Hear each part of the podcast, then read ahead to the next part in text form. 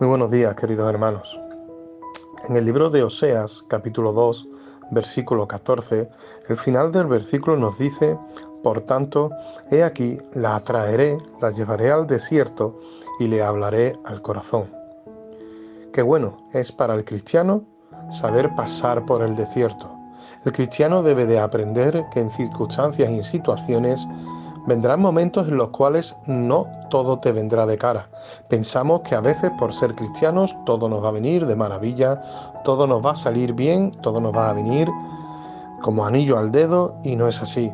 El cristiano se hace a base de pruebas y es el desierto la parte donde el cristiano debe de sintonizar el oído, donde debe de hablar, donde debe de aprender a escuchar y sobre todo dejar que Dios sea el que obre en su vida. Vemos como en el desierto, es verdad, es evidente que hace mucha calor, que el clima es muy seco, que a lo mejor eh, por circunstancias habrá personas que, que puedan llegar hasta el final, pero otras no tanto. Y es que el desierto no es algo fácil. Un día escuchaba que si algún día estás pasando por esa prueba, o sea, sé, por el desierto, nunca te pares sino que sigas adelante. Y muchas veces podemos incluso hasta preguntarnos, ¿por qué me pasa a mí todo esto? Y sobre todo, ¿dónde está Dios en estas circunstancias?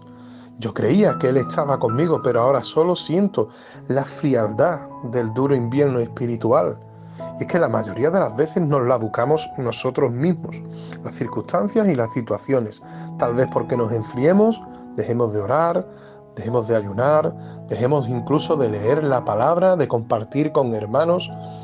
Y por ello en este día me gustaría que meditaras en ese versículo, en donde nos dice que el Señor nos atraerá, pero que nos llevará al desierto, porque allí es donde verdaderamente nos quiere hablar al corazón.